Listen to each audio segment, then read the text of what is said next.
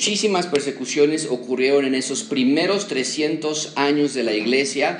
A partir del año 300 y hasta el año 1500, vamos a ponerle aquí, hasta el año 1500 es el debacle total de la iglesia, hasta llegar al tiempo de la, de la reforma, ¿no? Eh, donde sí ya hay libertad de expresión, hay incluso la, la, religión principal o la religión oficial del imperio es el cristianismo, pero es un debacle absoluto y hoy parte vamos a estudiar eso. Pero bueno, estamos enfocando, y para mí es muy importante que ustedes vean esta parte de, de 300 años que son los, los más importantes, es la fundación de la iglesia como tal. Eh, los, los, las persecuciones que había en ese momento, en esos primeros 300 años, no eran imperiales, eran locales. Se nos ha dicho, y en parte es verdad, en algunos casos que Nerón y algunos otros emperadores iban tras los cristianos, pero en realidad eh, la persecución siempre nacía, o casi siempre nacía, de las localidades, es decir, los vecinos, los, amigos que estaban allí en esos lugares, y entonces acusaban a los cristianos y ahora sí el, el, el imperio llegaba o los soldados llegaban y hacían persecuciones. Eran violentas, miles de cristianos fueron torturados, fueron asesinados en espantosas, crueles muertes, y esto dio entonces inicio, no nada más en el tiempo de estos 300 años, lo dio inicio, eh, nosotros lo tenemos en Hechos capítulo 7, donde Esteban es torturado, brutalmente apedreado.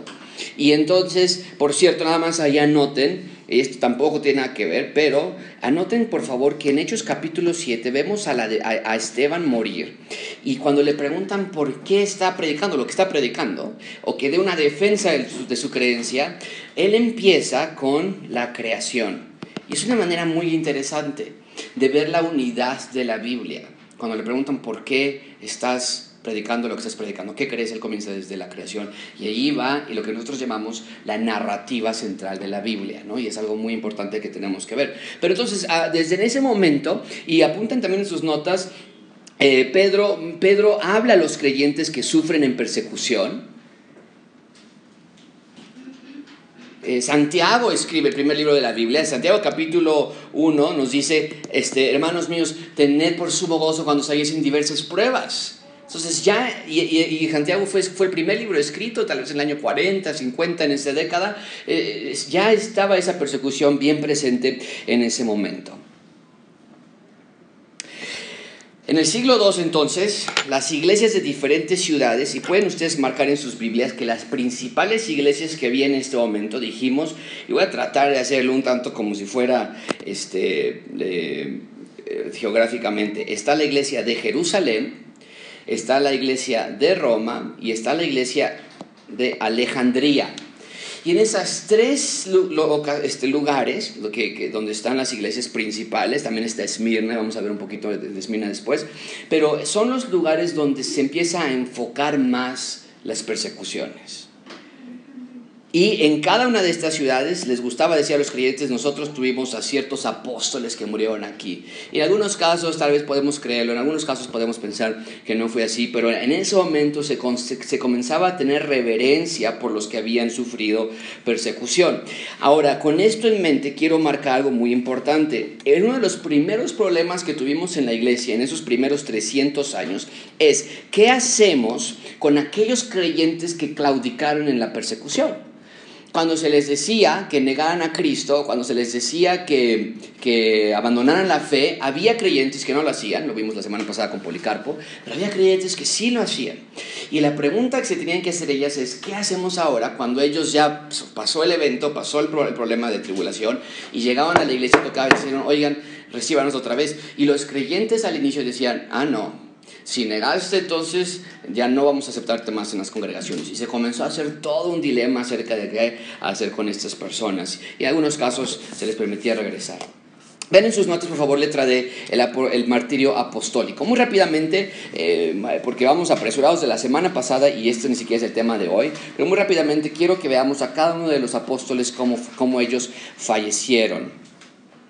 Este, eh, vamos a empezar eh, por aquí, Brenda, si nos vamos de este lado, cada uno empiece y lea lo que sucedió con alguna persona y la siguiente persona sin detenerse, tal vez haga yo un comentario al respecto, pero vamos a ir rápidamente en esta parte. Este es el de la semana pasada. Si alguien no, no tiene la semana pasada, levante su mano. Es la semana pasada todavía, todos bien. Ok, número uno, Pablo. ¿Qué pasó con Pablo, Brenda? Pablo fue encarcelado bajo el imperio de Nerón. Luego fue decapitado en Roma. ¿El que sigue? Santiago, hermano de Juan, fue decapitado por Herodes. Hechos 12.2. Ajá, ¿el que sigue? Tomás fue hasta la India donde fue asesinado con un dardo, flecha.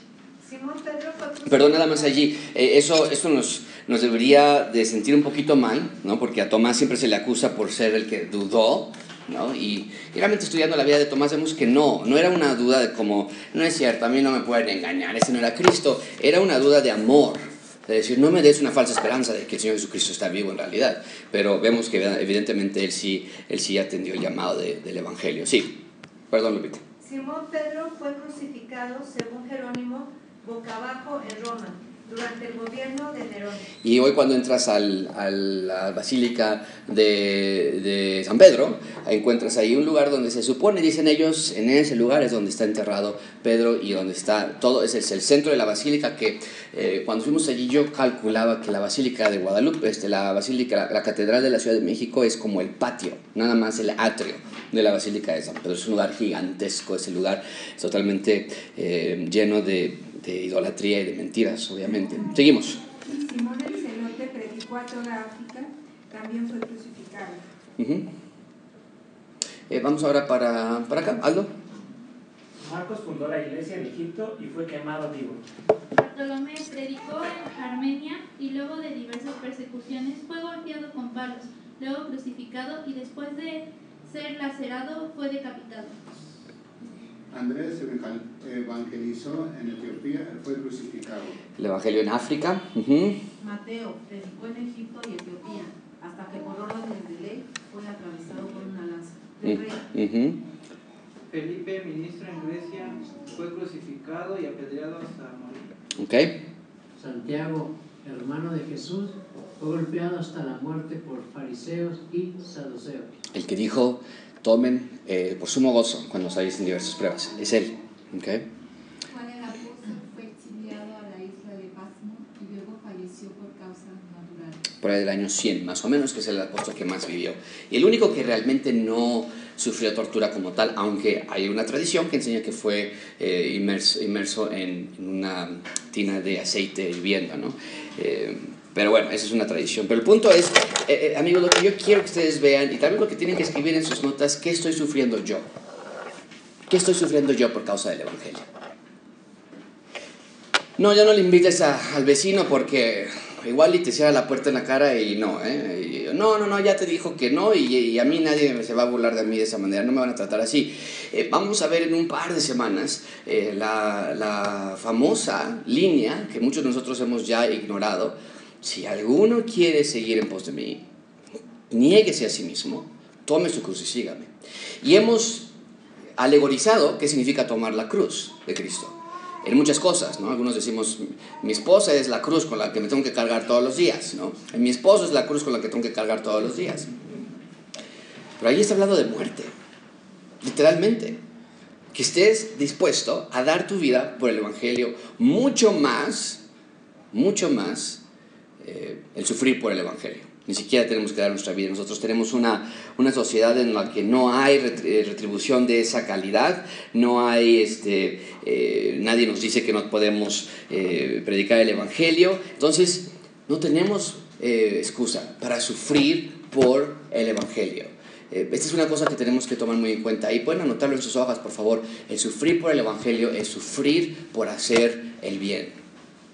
Sufrir por hacer el bien.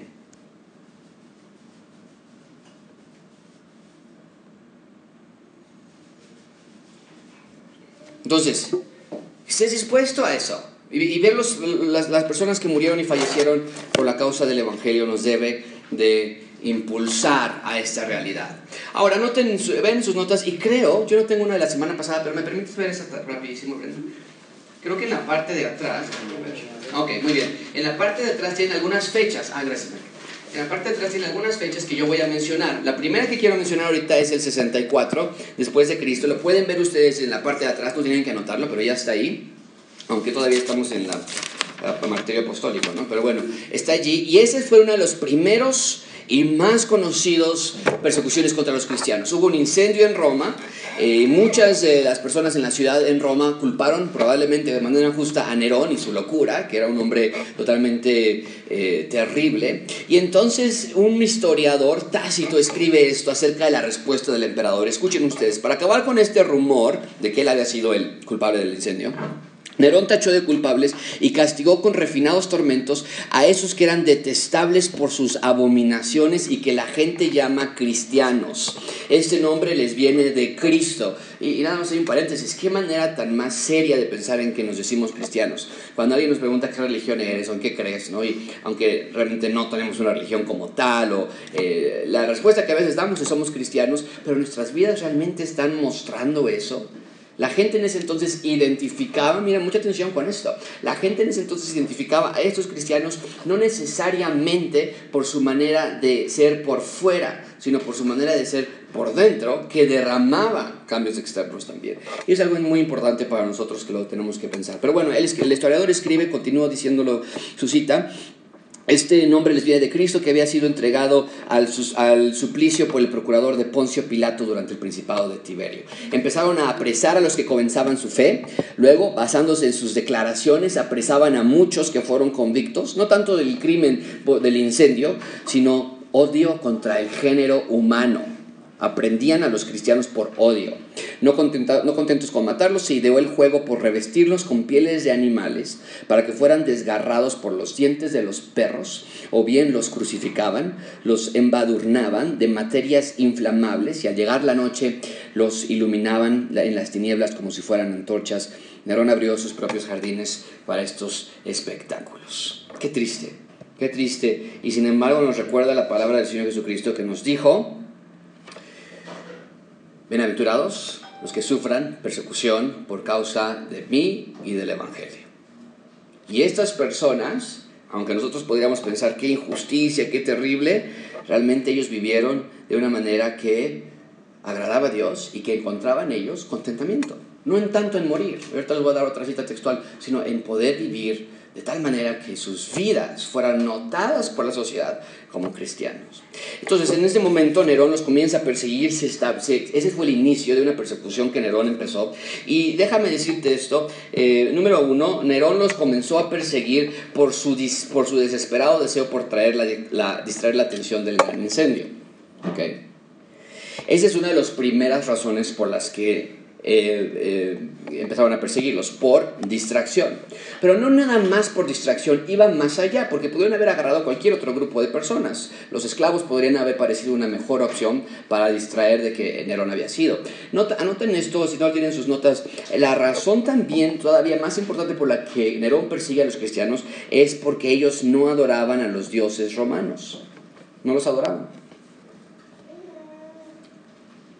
Y por lo tanto, había una hostilidad de los judíos hacia los cristianos. Comenzó a haber aquí una separación de los judíos, aquí ver acento, de los judíos hacia los cristianos. Ok, entonces, vemos que los cristianos no adoran a dioses y esto trae un problema muy serio, porque los romanos eh, eh, para, para, mala suerte de ellos, son absolutamente supersticiosos. Y ellos decían que si había un desastre natural, si había alguna sequía, si había, había una enfermedad, era porque los cristianos no adoraban al Dios de tal... Eh, que, estaba encima de, esa, de ese desastre natural. Y entonces la gente gritaba este, leo, a los cristianos a los leones. Eh, no nada más esto, déjame apuntar eso también en la pantalla. Eh, no nada más había una hostilidad contra ellos porque no adoraban a dioses, también había una hostilidad contra ellos por, por ciertos eh, malentendidos que había. Uno de ellos era la, la idea de que éramos una familia en Cristo. Y entonces ellos hablaban de que había incesto, porque tú te estabas casando con una hermana, ¿no? O la mamá se casaba con otro, con otro hermano. Y entonces ese tipo de cosas empezaron a causar que cuando hablaban del amor fraternal, que yo siempre trato de mencionar en Gracia Abundante, por ejemplo, había ese malentendido y, y, se, y se, se, acusaba a los creyentes de, de actividades este, inmorales. No nada más esto, se acusaba también de canibalismo. Canibalismo. ¿Por qué? ¿Alguien se puede suponer por qué los acusaban de que se comían los unos a los otros? Por la cena. Por la cena del Señor. ¿no? Entonces ya estamos comiendo el cuerpo de Cristo.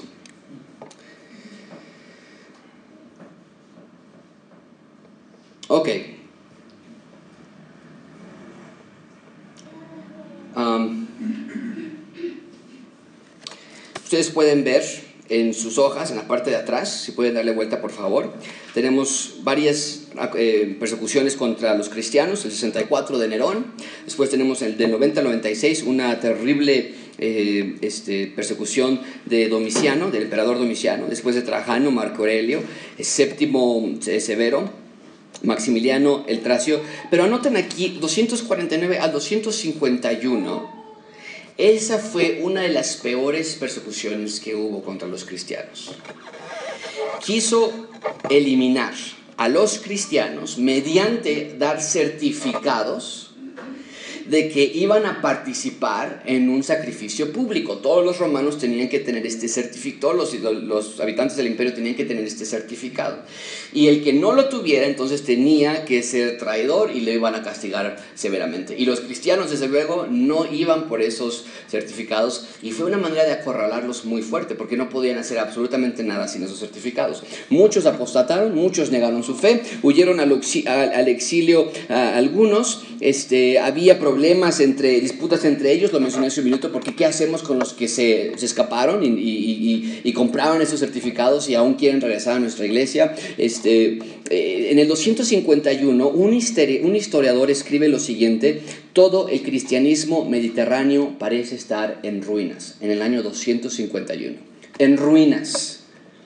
Y esto nos sirve para entender que el cristianismo nunca ha tenido un camino sencillo por el cual salir y que en algunos casos hubo literalmente un cuello de botella en donde casi la mayoría de los cristianos claudicaron de su fe y se radicó el cristianismo de sobre la faz de la tierra. Pero Dios siempre nos ha dicho que habrá, habrá un remanente que esté sobre nosotros. Bien, eh, estamos después viendo eh, la persecución de Valeriano el 257, y después, la más brutal de todas, ahora sí, no nada más la de Decio, que fue una muy seria, la más brutal de todas de Diocleciano, el emperador Diocleciano, y él llevó una de las peores persecuciones en la historia a partir de estos años. Entonces estamos en los primeros 300 años de la iglesia, duras persecuciones muy complejas, muy difíciles que tenían que pasar, y aún así el Señor fue fiel cuando él prometió que iba a haber eh, que, que, su iglesia iba a ser construida y que ni las puertas del Hades iban a prevalecer contra ellas, así fue cierto. ¿Ok? Bien, ¿alguna pregunta en este tema?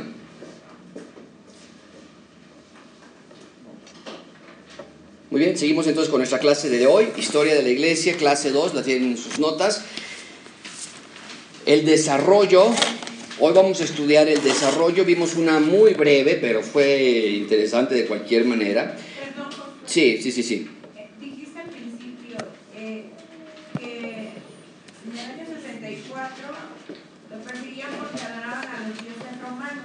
Porque no adoraban a los dioses ah, romanos. Porque no adoraban. Sí. Y luego dijiste que por lo tanto había hostilidad de los judíos o de los romanos. De, lo, de, ambos, obviamente, pero a partir de ese momento comenzamos a ver una separación. Recuerden que la semana pasada dijimos que al inicio, y lo mencioné todavía ahorita otra vez al inicio también, pero al inicio del cristianismo había una unión, era una, algo eh, junto todavía entre el judaísmo y el cristianismo.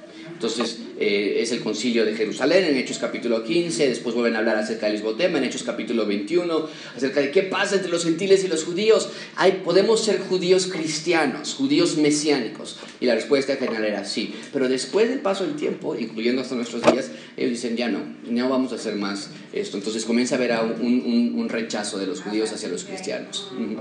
Muy bien, clase número 2, introducción. Vean, vamos a estudiar hoy temas importantes acerca del desarrollo. No sé si te has preguntado tú de dónde viene que tenemos eh, ciertas prácticas en nuestra iglesia. Eh, de dónde nacen estas partes de dirección, del liderazgo en la congregación. En medio de la expansión, en medio de la persecución que, acabamos de ver, los primeros cristianos encontraron varios desafíos. El primer desafío que encontraron los creyentes cristianos era, tenían que desarrollar sus propias reuniones. Ya no eran judíos, ya no podían entrar a las sinagogas, ya no los querían allí. Entonces estamos en un periodo de la, de la iglesia que por ahí del año 80, el año 100 en adelante, ya no pueden llamarse judíos. Se separan del resto de las religiones de la época y nacen entonces como una, con una identidad propia. No somos judíos, porque los judíos entonces rechazaron que Jesús fue el Mesías. Y ellos evidentemente creían lo contrario. Y segundo, no nada más tenían que desarrollar sus primeras reuniones, sino que también tenían que defender la fe ante las muchísimas herejías que nacieron en esos primeros 3, 4 siglos. Vamos a ver en esta clase cómo desarrollaron las ordenanzas del bautismo, la cena del Señor, la comunión, cómo se formó el canon de las escrituras, cómo es que tenemos hoy 66 libros en nuestra Biblia y cómo se desarrolló el liderazgo de la iglesia. De una vez te digo, no vamos a poder cubrir todo, pero por lo menos vamos a llegar a la mitad de la clase. Bien, entonces, número uno, práctica de las primeras reuniones cristianas.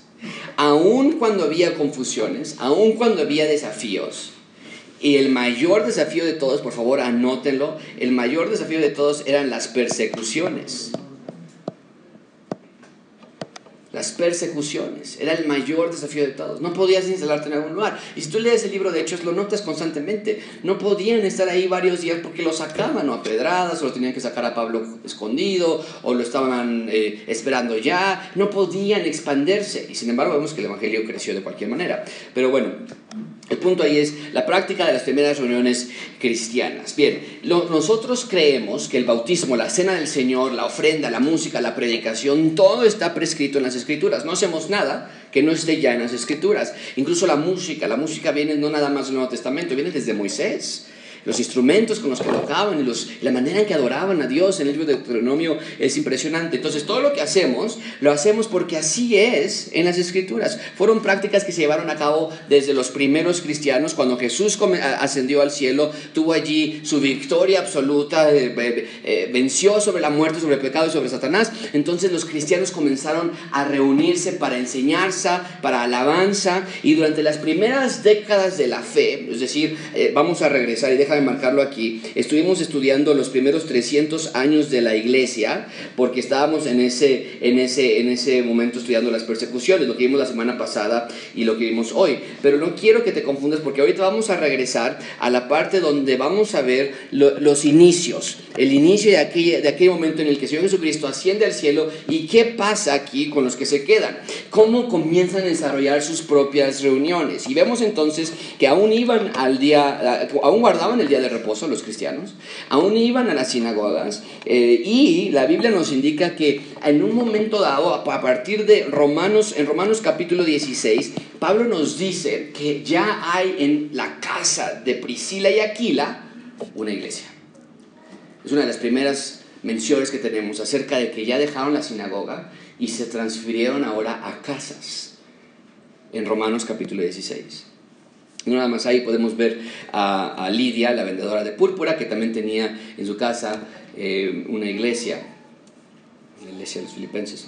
Y entonces ese, se daban en secreto por las persecuciones, recuerden que es el principal problema de los cristianos en ese momento, no fue realmente hasta el año, hasta el año 300 en adelante que comienzan a construirse catedrales impresionantes, empezando en lo que hoy conocemos como Turquía, Constantinopla, cuando se, se oficializa el cristianismo, y se empiezan a construir catedrales que se van al otro extremo, desde luego. Pero hoy día no pases por alto algo, amigo. En el año 300 se comienzan a construir catedrales por toda Europa y lo hacen de una manera que refleje la santidad de Dios.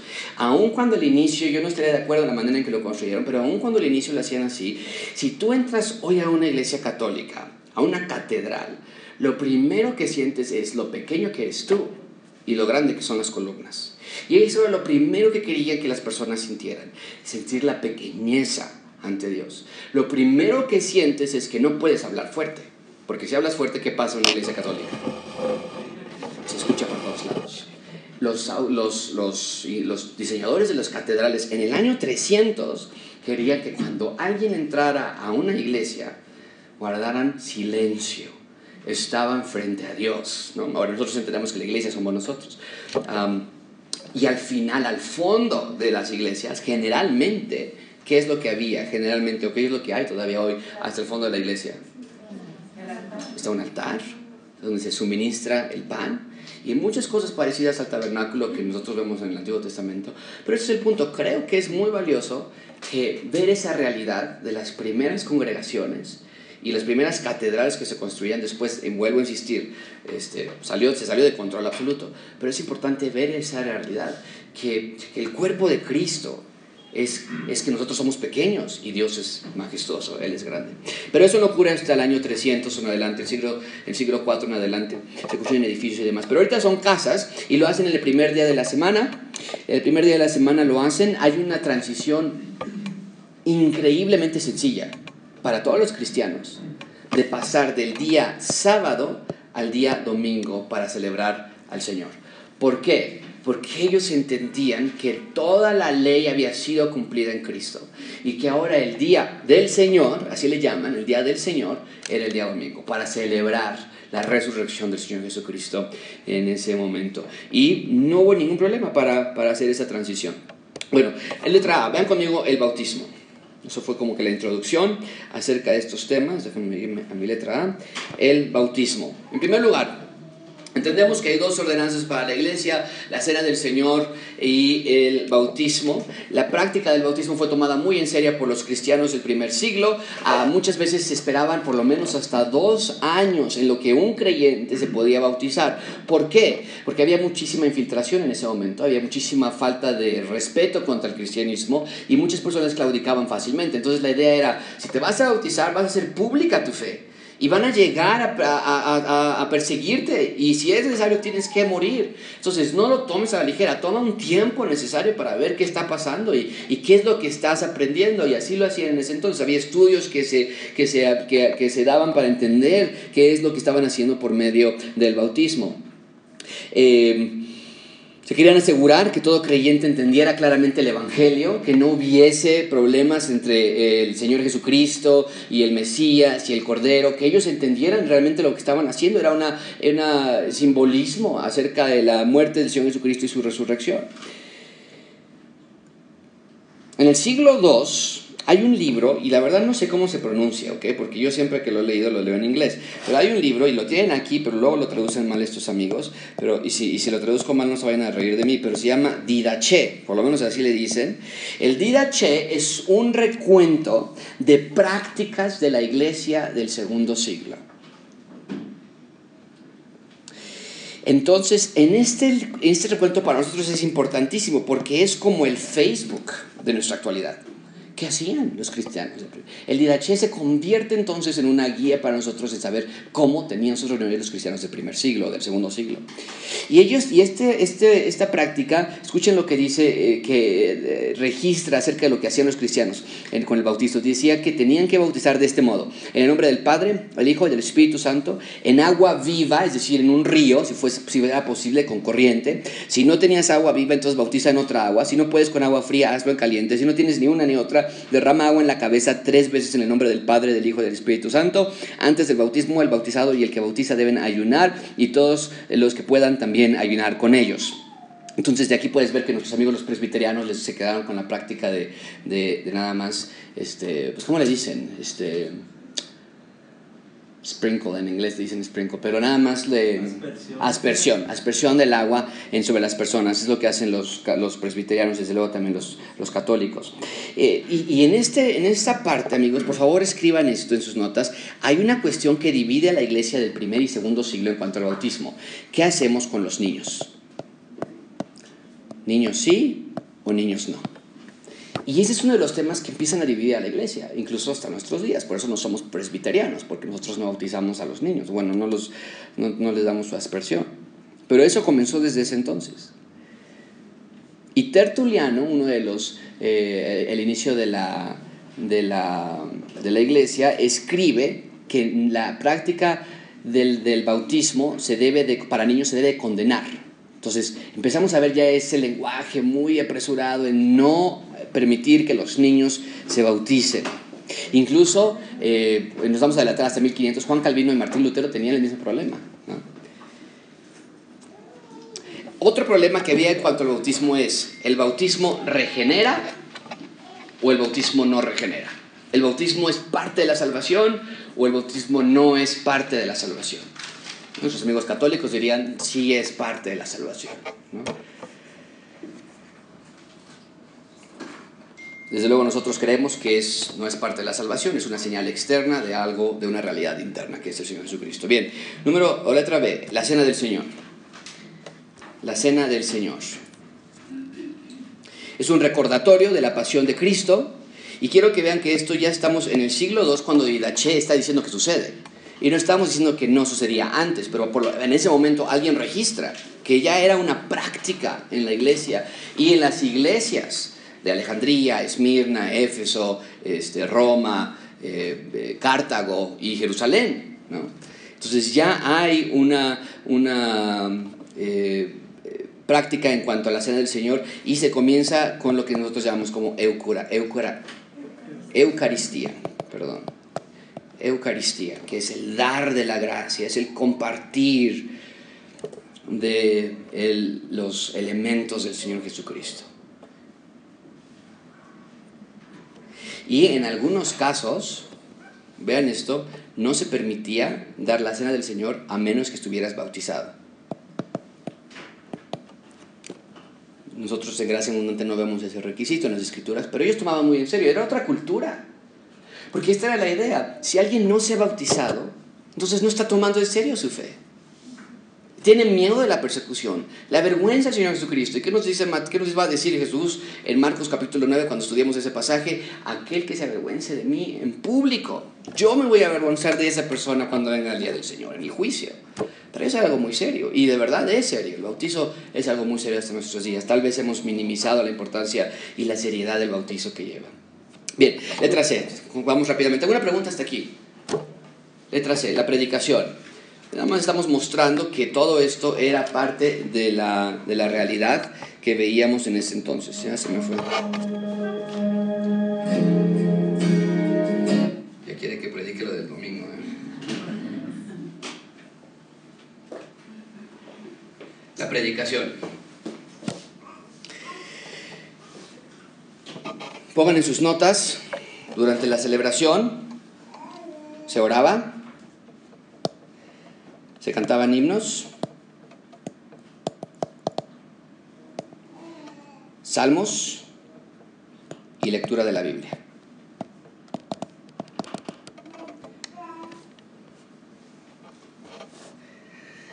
Mucha atención con esto, ¿ok? Cuando había la carta apostólica, se leía la carta apostólica.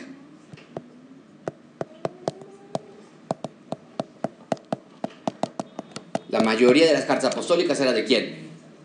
De Pablo. Cuando les llegaba eso, y, y por favor subrayen, leían. Anoten esto en sus notas. Los cristianos eran personas de libros. Mucho se ha dicho que los primeros 300 años lo único que tenemos es tradición oral. Y esa es una de las críticas, si vamos a hablar del canon, que se hace para poder decir que no había Biblia, que no había escritos. Todo era de manera oral. Y en efecto así fue por cierto tiempo, hasta que llegaban las cartas apostólicas que estaban circulando alrededor de las iglesias. Pero mucha atención con esto. En, la sinagoga se leían los, la ley los profetas, los salmos, los escritos. Y ahora vemos a los cristianos hacer lo mismo, pero con las cartas apostólicas, que nos indican que los cristianos veían las cartas apostólicas con la misma autoridad que veían la de los profetas. Y vamos a hablar de eso en un minuto, pero es importante que lo pongan. Leían. Había un gran grado de analfabetismo en, las, en, esas, en esas sociedades, pero había personas que leían públicamente. Justino Martí, el año 150, escuchen esto, 150, estamos en una manera muy reciente, nada más a unos 90 años eh, de que los apóstoles murieron, 50 años de que Juan el último murió. Eh, eso es lo que dice, el día que se llama Día del Señor, esto es Justino Martí, está describiendo, tiene lugar la reunión en un mismo sitio de todos los que habitan en la ciudad o en el campo, se leen las memorias de los apóstoles, 150 se leen los escritos de los profetas, vean la igualdad que había entre uno y otro. Cuando el tiempo lo permite, cuando el lector ha terminado, el que preside, en ese entonces se llamaba presidente, era el pastor o el que estaba presidiendo, toma la palabra para incitar y exhortar a la imitación de tan bellas cosas. Esto es el año 150. De tal manera que yo podría atreverme a decir que si estuviéramos en una reunión del año 150 y con la nuestra, sería muy parecida a nuestras reuniones, una con otra. La calidad de la predicación era mixta. Eh, hay, un, hay un libro que se llama Segunda de Clemente, que escribió obviamente Clemente, eh, y nos da una buena idea de la predicación. No era expositivamente refinada como la que tenemos hoy o como la que llegaron los, a tener los reformadores. Había un problema muy, muy constante en los primeros tres siglos de la iglesia. Alegorizaban demasiado. Alegorizaban todo. Eh, Charles Spurgeon tiende a irse para allá, ¿no? Así que no se enojen los que compraron su Biblia de Charles Spurgeon, ¿okay? Pero Charles Spurgeon tiene eso. Jonathan Edwards, el último puritano del 1700, tienden a irse un poquito para allá, alegorizan muchas cosas, ¿no? Entonces leen un texto y empiezan a hablar de muchísimas cosas. Tú dices, híjole, yo no, vi, yo no había visto eso en ese texto, ¿no? Qué padre habló, pero... Y, en algunos casos provocaban problemas en las iglesias, eh, pero bueno, el Evangelio se, se expande de cualquier manera. Sí, Eduardo. Quiero comentar que en un libro que se llama Historia del Cristianismo de Paul Johnson, se dice que fue hasta el siglo IV que las iglesias en general, este, de hecho fue a, Gregorio, considerado el primer papa, pero ya un papa romano, que tenía la facultad o la rareza de que leía sin hablar. ¿Qué quiere esto? Que desde las sinagogas y los primeros tres siglos de la iglesia nadie leía lo que sabían leer en voz baja. eso no existía. Para leer lo tenías que... ahorita para nosotros es muy natural leer nada más con los ojos, ¿no? Sí. que hablarlo. Y era un modo de que por el gran porcentaje de analfabetas todos podían escuchar. Y yo y me temo que hemos perdido esa habilidad de escuchar. ¿eh? Me temo que hemos perdido esa habilidad de escuchar y de entender. Y una de las cosas que yo les recomendaría a ustedes es que lean poesía. Lean poesía. Va a ayudar muchísimo a la habilidad, porque a veces si tú eres como yo, cuando lees poesía dices que fulanito, que no sé qué, ay no, no, no, sí, yo no sé de qué estaba pensando esa persona, pero es cuestión de tener paciencia y de ver qué es lo que estaba diciendo el autor. Y con la Biblia es de la misma manera y escuchar, y escuchar. Bueno, vamos a entrar en uno de mis temas favoritos, el canon de las escrituras. El canon de las escrituras. El problema del canon de las escrituras es este, amigos. Muchos de nosotros no sabemos realmente por qué tenemos 66 libros. Eh, déjame decirte, hay un libro en que se vendió en los Estados Unidos, eh, se publicó en 1934, cerca del primer tiempo de la Primera Guerra Mundial. Y en ese libro se decía que lo único que nosotros tenemos hoy día, como los 66 libros de la Biblia, son los ganadores de toda una batalla campal que hubo entre autores. Tenemos nosotros el libro de el Apocalipsis de Pedro, el Evangelio de Tomás, el Evangelio de Bernabé, tenemos este, el Diraché, por ejemplo, que está ahí, el, el, el, Pastor de Shermas, que también es un libro muy famoso, y la pregunta tenemos el Evangelio de, de, de, incluso el Evangelio de Jesús, tenemos el Evangelio de María, y todos fueron escritos que fueron encontrados en el cuarto, quinto, sexto siglo después. Entonces la pregunta que se hacen las personas es, ¿por qué estamos tan seguros de que los libros que tenemos realmente son los libros que son correctos y no los que simplemente ganaron la batalla en ese momento para meterlos de alguna manera? Es muy importante que entendamos esto nosotros. Eh, y nosotros desde luego no tenemos esa ideología, para nosotros es algo muy ordenado y lo vamos a explicar en un momento.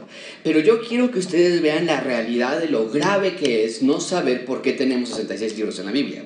Es muy grave, porque si alguien nos dice, tú sabías que el Evangelio de Judas también se encontró y que se, se, puso una fecha de cerca del, del, siglo IV, tú vas a decir, bueno, no sabía en primer lugar y no sé por qué no existen las escrituras. Y ahorita vamos a ver esto. Entonces es muy importante que ustedes entiendan esta parte. En primer lugar, quiero que ustedes vean que la palabra canon proviene de la palabra griega Wow, qué súper qué super, este, eruditos somos aquí, ¿verdad? La palabra canon viene de la palabra griega canon, ¿ok? Con K, esa no se la esperaban. Simplemente significa estándar. Es una regla. La palabra canon. Esa es nuestra regla y autoridad que deriva nuestra fe. En cierta manera, amigos, y, de verdad, si tú ves a un rabino, te, se va a burlar de ti y demás, pero en cierta manera, en un consenso muy general, no hay problema con aceptar el canon o el estándar del Antiguo Testamento, porque los judíos lo guardaban muy bien. Entonces tenemos los libros masoréticos, los textos masoréticos, los textos del Antiguo Testamento y los en general, vuelvo a decir, si tú pones en YouTube a alguien que trate de decir que no son los libros correctos, también te van a salir un, un, un, youtuber loco que te va a estar diciendo por qué no. Pero el consenso general de los teólogos es el Antiguo Testamento nunca ha sido el problema principal. El problema principal es el Nuevo Testamento. Porque el Antiguo Testamento tiene toda una historia y lo guardaron y lo copiaban y lo copiaban y lo copiaban, de tal manera que Cristo hablaba con los escribas en el Nuevo Testamento. Pero el Nuevo Testamento, ¿qué? ¿No? Y ese, ahí se comienza a, a, poner muchísimo más complicado. Déjame darte entonces tres definiciones del canon. Lo primero que tenemos que hacer es, ¿qué es un canon? Ok, ya tenemos la definición etimológica que es un estándar, pero ¿qué es el canon? Y hay tres definiciones muy importantes que se, da, que se desarrollan a lo largo de la teología. En primer lugar tenemos la definición exclusiva. La definición exclusiva. Hay algunas corrientes de teólogos que dicen que el canon es canon cuando y únicamente cuando eh, la iglesia así lo aceptó y lo formalizó. Bueno, eso no sucedió hasta el siglo IV, en el concilio de Trent, eh, no volvió a, en el concilio de Nicea, en el concilio de Cartago, varios concilios tomaron para que la iglesia universal, en consenso general, que hoy conocemos como iglesia católica, pero no piensen a católica como lo pensamos hoy día, sino era la iglesia, pues, la iglesia, la única que había, se reunía y decía, estos son los libros.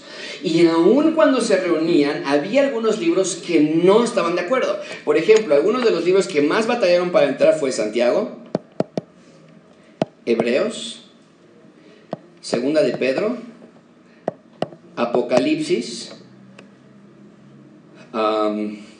Tercera de Juan híjole, les costó muchísimo trabajo aceptar estos, estos, y cada uno tiene su razón. Algunos era porque no tienen autor, como hebreos, bueno, pues de quién es este libro, si no sabemos cómo lo vamos a meter al canon. En algunos casos era porque no eran apóstoles, como Santiago, que él nunca creyó en el Señor Jesucristo hasta después de que Jesús salió. Entonces había diferentes razones por las que no los querían aceptar. Pero el punto es que la definición exclusiva dice, el canon es canon, es aceptable cuando la iglesia así lo decide. Y eso no ocurrió sino hasta el cuarto siglo.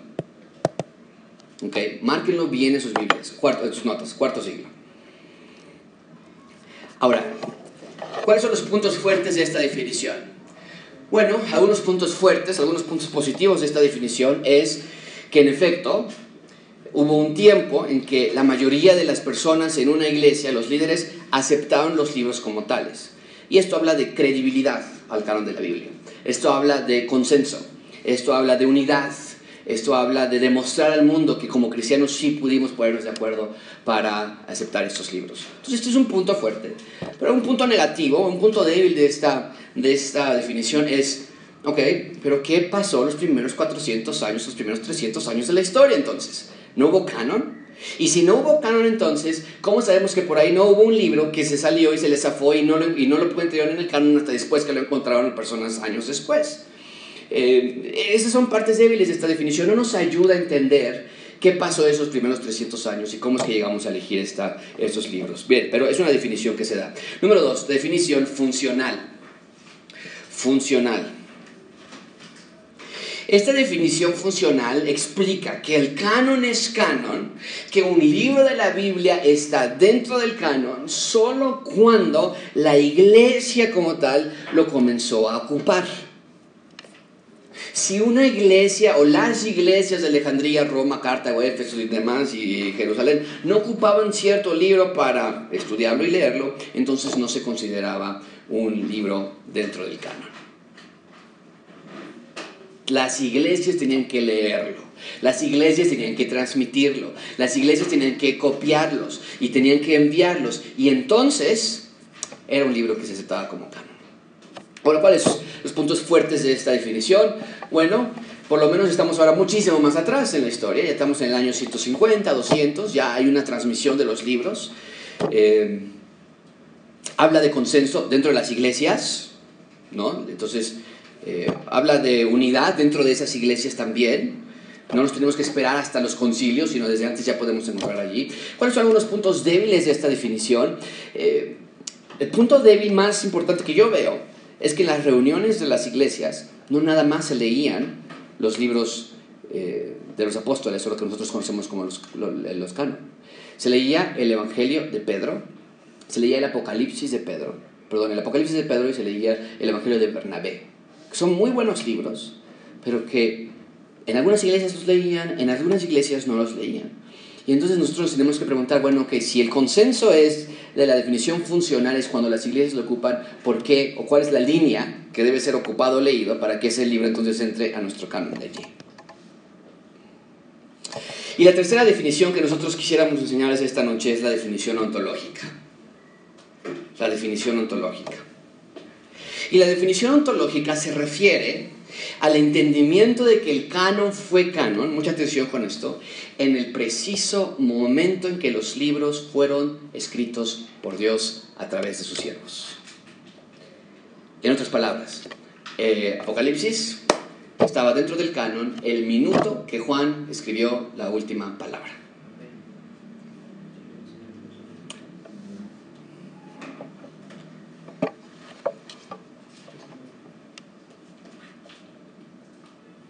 La definición ontológica entonces habla del que el canon fue canon el momento en que Dios dio los libros a la iglesia.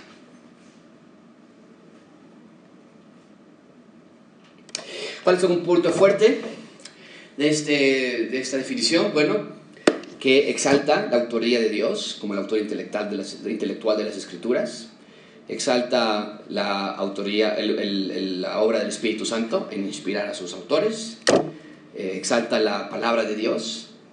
¿Cuáles son algunos puntos débiles de, este texto, de esta definición? Ok, pero ¿cómo sabemos cuáles fueron realmente canon el minuto en que fueron terminados? ¿no? Entonces, cuando Bernabé escribió su evangelio, ¿cómo no sabemos qué es el libro cuando él puso el punto final? No era también canon. ¿no? Eh, sí, ¿tienes una duda, Nancy? ¿Se puede repetir? ¿De repetir todo? Ok, el punto fuerte, el punto fuerte de, de, la definición ontológica es que exaltamos al autor intelectual de la escritura, exaltamos la obra del Espíritu Santo en inspirar a sus autores, exaltamos la autoridad de la palabra de Dios como palabra divina. Pero el punto débil que yo veo en esta definición es cómo sabemos cuáles fueron escritos o fueron inspirados por Dios. Ok, entonces, número cuatro, ¿cuál es nuestra definición? Canon. A, B o C. Y la respuesta que yo te daría, o lo que yo estoy todavía muchísimo más contento con, eh, con la respuesta o con la definición de canon que yo ocupo, es esta. Nosotros creemos en las tres. Okay. No tenemos que elegir una sobre otra. Nosotros vemos que van de la mano. Y hay algunos teólogos que nada más se quedan estacionados en una u otra, pero nosotros vemos que es una secuencia. Dios inspira el libro y en el minuto que termina la última letra está inspirado ese libro, está dentro del canon, eh, por, por lo tanto comienza a funcionar como escrito alrededor de las iglesias, a transmitirse, a copiarse y al paso de los siglos llegamos al siglo IV y como consenso todo el mundo dicen estos son los libros. Vemos una secuencia, vemos una unidad entre ellos.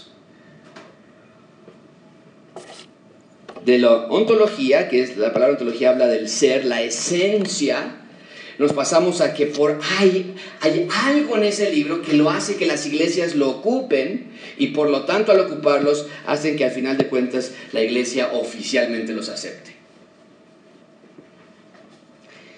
Ahora, ¿cuáles son algunas características que tenemos que entender de los libros del Nuevo Testamento? ¿Cómo sabemos que estos libros sí fueron inspirados. En retrospectiva podemos ver la mano de Dios, pero nosotros desde este punto de la historia sí podemos dar ciertas características que vemos en estos libros. Número uno, un libro es... Ah, no está aquí, se los voy a dictar yo. Uno, un libro es libro eh, eh, inspirado porque tiene atributos divinos. Tiene atributos divinos que el Evangelio, que el evangelio de Bernabé no tiene que el Evangelio de Tomás nunca, nunca tuvo, que el Apocalipsis de Pedro jamás tuvo. A los atributos divinos hablan de belleza en el texto, hablan de cohesión con el resto de las escrituras. Mucha atención con esto. Los atributos divinos hablan de inspiración, de que el autor eh, físico del libro de la Biblia no pudo haber escrito eso. Alguien me decía, pero vemos eh, Marcos, por ejemplo, estamos estudiando el Evangelio de Marcos. Pero Marcos era probablemente un analfabeta.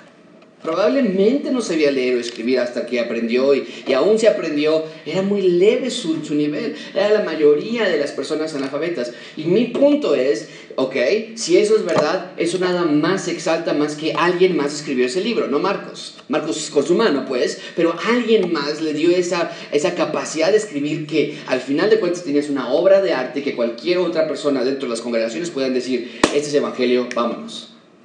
Okay. Número dos, características de los libros del Nuevo Testamento. Número uno es atributos divinos. Número dos es aceptación eclesiástica.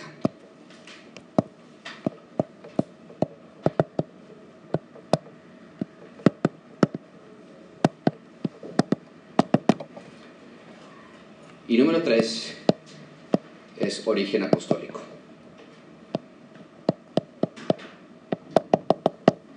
Pero note por favor, tienen que ir de la mano, porque si nada más vamos a decir un libro de la Biblia es Biblia porque tiene origen apostólico, es decir, porque históricamente podemos ver que ese documento fue escrito en el primero o segundo siglo, si así fuera entonces tendríamos muchísimos libros de la Biblia, porque hay otros textos que también han encontrado que se llaman ellos ser palabra de Dios. Entonces, el origen apostólico para nosotros es muy importante, pero no es lo único.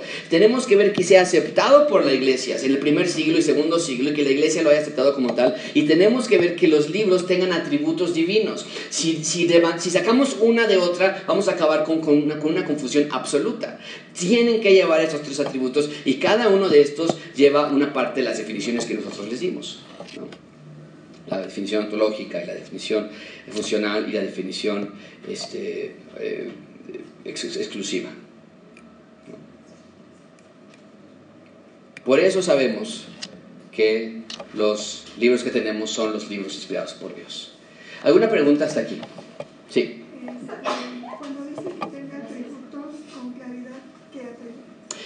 Lo que decía, tiene que haber una belleza dentro del texto, tiene que haber una inspiración que tú puedas decir, esta persona no pudo haber sabido. Eh, por ejemplo, Mateo, ¿no? Mateo nos habla y nos dice que, que eh, eh, la porción de Oseas, que de, mi, de Egipto sacaré a mi hijo, significa que es que Cristo salió de Egipto cuando iba con José y María y, y, regresaron cuando Herodes ya había muerto. Bueno, no hay manera de que alguien pueda haber leído Oseas y haber entendido que eso estaba hablando de Jesús. Ni Mateo ni nadie más.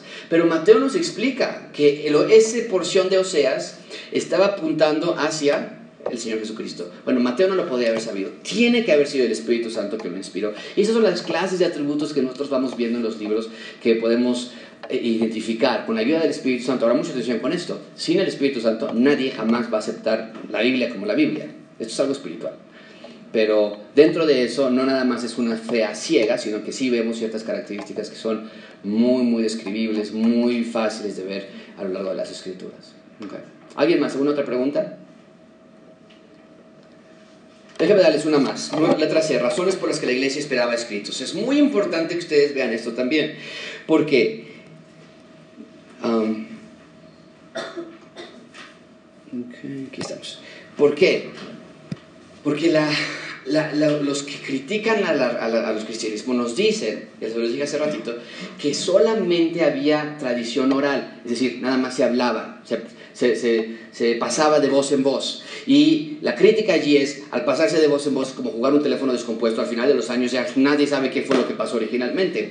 Pero te voy a decir una cosa, los cristianos del primer siglo, inmediatamente que el Señor Jesucristo ascendió, esta era la noción en la mente de los cristianos del primer siglo. ¿Qué viene después? ¿Qué viene después? Porque el Señor Jesucristo, según lo que Pablo nos dijo, la noche antes de morir o las horas antes de morir, Él les dijo, aquí está mi sangre, que es el que nuevo pacto. Y entonces, una de las cosas que nosotros vemos es, ok, hay un nuevo pacto, los cristianos del primer siglo estaban esperando un escrito. ¿Por qué? Porque en ese entonces cualquier clase de pacto, pero hablando de Dios con mucha mayor razón, estaban, estaban en forma escrita. Tenemos en algún lugar de la Biblia el, eh, el, escrito del primer pacto. Podemos nosotros ir hacia un libro de la Biblia que nos hable del primer pacto que Dios tuvo con nosotros, porque Cristo nos está dando un nuevo pacto. El antiguo pacto, ¿dónde está? ¿En qué libro de la Biblia lo podremos encontrar? En el Antiguo Testamento, específicamente en Deuteronomio. Y en Deuteronomio nos da totalmente, totalmente la lista del nuevo pacto. Y mucha atención con esto. Llegamos a Deuteronomio capítulo 4, versículo 2, y así cierra Deuteronomio 4, 2. Eh, bueno, alguien que lo busque. Alguien que lo busque, esto es impresionante. Y alguien que busque Apocalipsis 22, 18, por favor. Apocalipsis 22, 18. Deuteronomio 4, 1 y 2. ¿Por qué? Porque esto es tan importante que lo entiendas que los cristianos no podían ir cuatro siglos sin tener escritos. Era imposible. Alguien que lea, por favor, Deuteronomio 4, 1 y 2 en voz alta, por favor. Ahora pues, oh Israel, oye los estatutos y decretos que yo os enseño para que los ejecutéis y viváis y entréis y poseáis la tierra que Jehová, el Dios de vuestros padres, os da. No Van a poseer la tierra, están a punto de entrar y luego ¿qué dice? ¿Cómo cierra ese pacto? No añadiréis a la palabra que yo os mando, ni disminuiréis de ella, para que guardéis los mandamientos de Jehová vuestro Dios que yo os ordeno. Van a entrar a la tierra prometida, no van a añadir y no van a restar. Ese es el pacto que yo he hecho con ustedes. Y ahora entramos a Apocalipsis 22, 18. ¿Y cómo cierra Apocalipsis 22, 18? ¿Alguien, por favor? Yo testifico a, todos, a todo aquel que oye las palabras de la profecía de este libro. Si alguno añadiere a estas cosas, Dios traerá sobre él las plagas que este. No añadas y no quitas. El primer pacto termina con una fórmula, no vas a añadir. El nuevo pacto termina con una fórmula idéntica, no vas a añadir y no vas a sustraer. Entonces, ¿qué es lo que nos hace ver esto? Que los creyentes del primer siglo no podían decir, hay un nuevo pacto, Cristo vino, inauguró el reino y vamos a irnos nada más de tradición oral. Ellos estaban esperando un escrito que detallara las reglas, la idea, las promesas de este nuevo pacto, que es el Nuevo Testamento. Entonces no nos podemos ir con la finta de que 400 años se fueron nada más con las historias de la abuelita diciéndonos qué pasó. Para nada. Número dos, la razón es que la iglesia esperaba escritos que decía, dame, dame, ¿dónde está escrito? ¿Qué hay aquí? Es que el Antiguo Testamento cerró de manera inconclusa. Alguien, por favor, que busque Segunda de Crónicas 36, 22. Yo creo que el último libro que fue escrito en el Antiguo Testamento fue Segunda de Crónicas. Yo sé que Malaquías fue el último profeta que vivió, pero estoy refiriendo a la cronología del escrito. Yo creo que fue Segunda de Crónicas, el último libro que se escribió, y ve la manera en la que cierra Segunda de Crónicas 36. Alguien más que, que busque Mateo 1.1 y alguien más que busque Mateo 20, 28, 16, por favor. Uh, Mateo 28, 16, Mateo 1.1 y Segunda de Crónicas 36. Ya tenemos listo Segunda de Crónicas. Mas, Ah, sí. primer, mas al primer año de Ciro, rey de los persas. Mucha atención con esto. Este es el último libro que se escribe en el Antiguo Testamento, es mi opinión. Y dice que el rey de los persas, un rey pagano, ¿qué va a hacer? Para que se cumpliese la palabra de Jehová por boca de Jeremías, Jehová despertó el espíritu de Ciro, rey de los persas, el cual hizo pregonar la palabra y también por escrito por todo su reino, diciendo, Esto es lo que este rey pagano, que Dios despertó en su espíritu que hiciera esto, ¿qué? ¿Qué? Este es lo último que tenemos del Antiguo Testamento. ¿Qué es lo que va a hacer, sí? Así dice Ciro, rey de los persas. Jehová, el Dios de los cielos, me ha dado todos los reinos de la tierra. Mucha atención. Jehová me ha dado todos los reinos de la tierra. En un momento vamos a ver esa frase de nuevo, ¿ok? Dice este rey pagano, Dios me ha dado todos los reinos de la tierra. ¿Qué más? Y él me ha mandado que le edifique casa en Jerusalén, Hacer un templo en Jerusalén. Ajá. que está en Judá. Ajá. Quien haya entre vosotros de todo su pueblo, sea Jehová su Dios con él y suba. Vayan. Yo soy, el- el- yo tengo toda autoridad que Dios me ha dado, dice, y yo les quiero construir un templo a Dios. Vayan, que Dios sea con ustedes. Y así cierra la segunda de Crónicas. De manera inconclusa. ¿Se, se hizo o no se hizo? ¿Y cómo abre Mateo 1.1? Libro de la genealogía de Jesucristo, hijo de David, de Abraham. abre de la misma manera que abre el Pentateuco, con genealogías. Y abre diciéndonos que alguien, en el último libro, iba a venir, y, ah, ah, perdón, que en el último libro eh, el rey mandó construir y que alguien iba a construir. Y llegamos ahora con Jesús, el primer libro, Mateo. ¿Y cómo termina Mateo 28, 16? ¿Qué dice? ¿Alguien? Mateo 28, 16. Pero los once discípulos se fueron a Galilea, al monte donde Jesús les había ordenado. Hasta el 20. Y cuando le vieron, Mucha atención con esto. y cuando le vieron, le adoraron, pero algunos dudaban. Y Jesús se acercó y les habló diciendo, Toda potestad me es dada en el cielo. Toda potestad me está dada en el cielo y en la tierra. Eh, A, a Ciro nada más se le había dado en la tierra. Pero Cristo añade y dice, yo tengo toda potestad nada más en la tierra como Ciro, yo tengo toda potestad en el cielo. Esto nos figura y nos hace una conexión con la manera en que cerró el Antiguo Testamento. Jesús tiene toda potestad. Por lo tanto, ¿qué? Por tanto, id y hacer discípulos. Id. Id. Lo mismo que, que, que Ciro había dicho en el último texto es, ahora vayan. No van a construir un templo como tal, ustedes van a ser discípulos y qué más. y, y hacer discípulos a todas las naciones, bautizándolas en el nombre del Padre y del Hijo y del Espíritu Santo. Génesis 1.22 dice esto, que a las aves y a las bestias, a los monstruos marinos, Dios les dijo, esto es increíble, fructificados y multiplicados, fructificad y multiplicados. A Noé, a, a- Adán y Eva los hace, y después de que los dije ya fructificados y multiplicados a los animales, ahora les dicen a Adán y Eva fructificad y multiplicados. A Noé le dice fructificad y multiplicados. A Israel, Éxodo 4.2, fructificad y multiplicados. A David, en 2 Samuel capítulo 7, de tu simiente va a venir alguien. Eh, Llegamos ahora a Mateo y ahora Cristo diciendo, vayan y multiplíquense y construyan el reino de Dios aquí en la tierra. Y yo estoy con ustedes hasta el fin del mundo. Entonces vemos que los creyentes decían, claro que está aquí la, la manera de concluir el Nuevo Antiguo Testamento con el Nuevo Testamento. Está aquí. Era evidente por la manera inconclusa que había sido escrito el libro, el, el Antiguo Testamento. No había terminado, no había llegado a su fin. Y en tercer lugar, la razón por la que eh, creemos que la iglesia esperaba escritos, y no se pudo ir 400 años sin escritos, era el rol de los apóstoles y sus enseñanzas. Este, Miguel, si puedes encontrar por favor Hechos 2.41. Hechos 2.41. Eh, Eduardo, si nos puedes ayudar con segunda de Pedro eh, 3.2. Segunda de Pedro 3.2. Marco, primera Tesalonicenses 2.13. Eh, vean por favor la, la importancia que se le da a los apóstoles. De tal manera que nosotros creemos, yo argumento, que la iglesia del primer siglo no pudo haber pasado 100 años sin tener algo escrito, porque los apóstoles cuando hablaban, la gente decía, ellos son los profetas. Son como profetas. Y en el Antiguo Testamento, cuando Dios hablaba por los profetas, siempre se iniciaba con la fórmula, así ha dicho Yahweh, y se escribía y se obedecía. Ahora los cristianos dicen, ya no tenemos profetas como tal, pero ahora tenemos apóstoles. Lo que ellos digan se debe de escribir y se debe de obedecer. Tenían el mismo, la misma autoridad. ¿Qué dice Hechos 2.41? ¿Alguien? Así que los que recibieron su palabra fueron bautizados y aquel día como tres mil personas. Eh, eh, 42 también, perdón. Y perseveraban en la doctrina de los apóstoles. perseveraban en la doctrina de los apóstoles. Eso era su manera de regirse como iglesia. Gracias, Miguel. Segunda Pedro 3.2. Para que tengáis memoria de las palabras que antes han sido dichas por los santos profetas. Ok, eso no es nuevo, son judíos, pero hay algo más que se agrega. Y del mandamiento del Señor y Salvador dado por vuestros apóstoles. Los dos, los profetas y los apóstoles. Y cuando un apóstol habla, Juan, Pedro, Pablo, tienen que escribirlo y tienen que obedecerlo y tienen que transmitirlo en todos los lugares donde hay. De tal manera que hoy, 2019 años después de que Cristo llegó a la tierra, tenemos todavía las palabras de los apóstoles estudiándolas en nuestros regazos. Es increíble. El canon de las escrituras es perfecto. Y finalmente, segunda, eh, primera Tesalonicenses 2.13.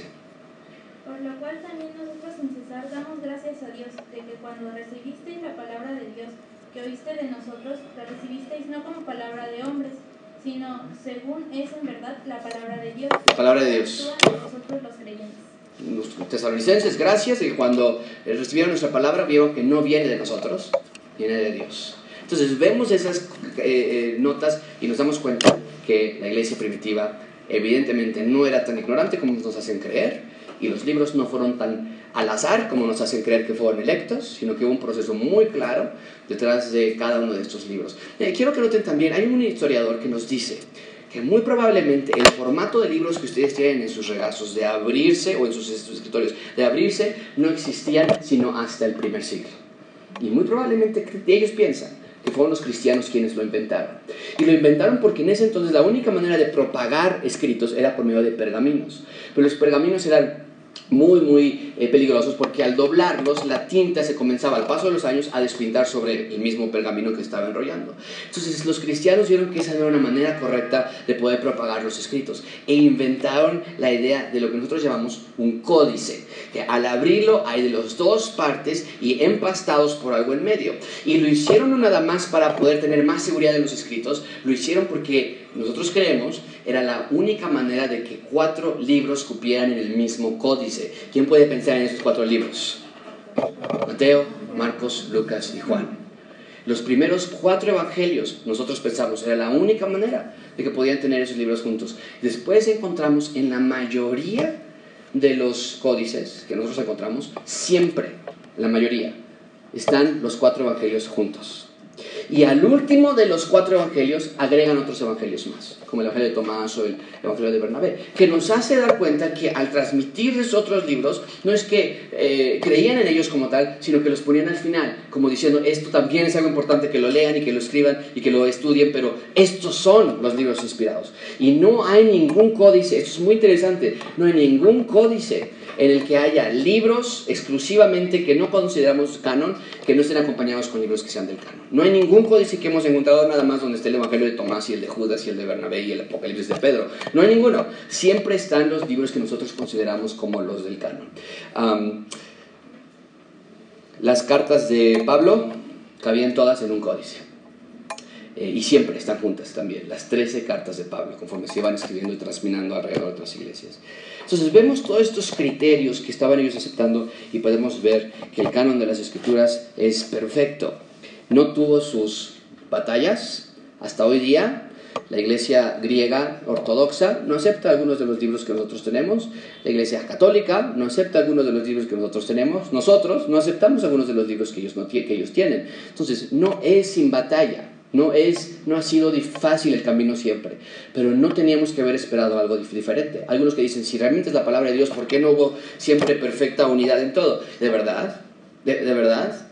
Eh, desde que creó Dios los cielos y la tierra ha habido ese problema entre el bien y el mal constantemente. Entonces continúa incluso en uno de los puntos más importantes que es el canon de las escrituras, con herejías, con mentiras a lo largo de los años que se han tratado de meter y que lo aceptamos abiertamente. Los libros de los macabeos, eh, los libros apócrifos, los, los creemos, creemos que existen, pues, pero vemos que aún dentro de todo ese caos que existió ahí, había un orden muy específico guardado por el Espíritu Santo. ¿Ok? Bueno, me, salí 20 minutos más, pero no quería romper ahí la, la, clase porque está muy interesante. La siguiente semana vamos a hablar un poquito más de Marción y de otras personas. Nos quedamos hasta aquí. ¿Alguna pregunta o comentario? Sí. Entonces, no. O sea, los apóstoles, los apóstoles también escribían las cartas y eran aceptadas, pero no dentro de la inspiración del Espíritu, sino como para indicaciones. Desde luego, y Clemente lo hizo en muchas ocasiones, pero incluso Clemente de Roma, por ejemplo, cuando escribió Segunda de Clemente a los Corintios, que es algo muy, muy, libro, un libro muy bueno, él dice, esto es nada más yo, esto no es inspirado por Dios. ¿no? Eh, y en algunos casos no tenemos todos los libros, entonces no sabemos si alguien decía siempre esto no es de Dios, esto es nada más soy yo escribiendo. Pero había escritos constantes. Incluso tenemos cartas de, de Pablo que no están en el canon, porque no es que el autor era una, una persona inspirada. Simplemente estaba inspirada en el momento que el Espíritu Santo lo inspiraba para crear, escribir una carta. Pero tenemos una carta a los Corintios perdida, no sabemos dónde está, que evidentemente no era canónica, porque no está en el canon. ¿no? Muy bien, una pregunta. ¿Alguien más? ¿Algún comentario? Entonces tengamos una apreciación por las escrituras. Léanlas, ámenlas y que sean parte de su vida realmente. Porque nada de esto nos sirve, menos que veamos que toda esta belleza Dios la hizo para que tú admiraras a Dios por medio de las escrituras. Vamos a orar. Eh.